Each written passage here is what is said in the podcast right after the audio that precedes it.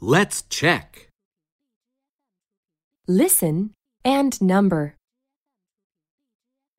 1. That's my classroom.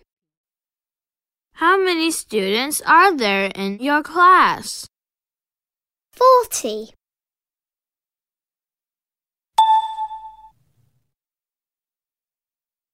That's my classroom.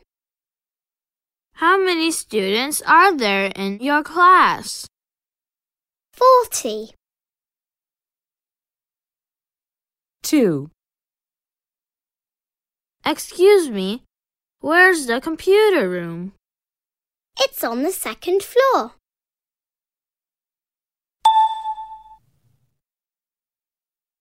Excuse me, where's the computer room?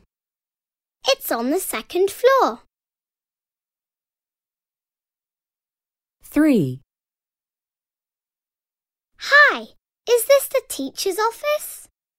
No, it isn't. The teacher's office is next to the art room.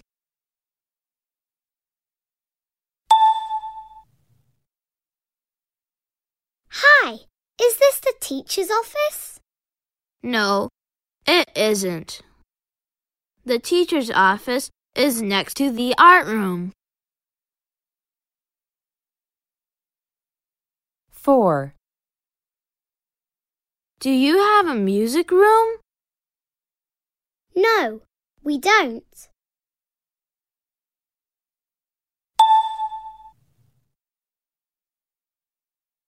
Do you have a music room?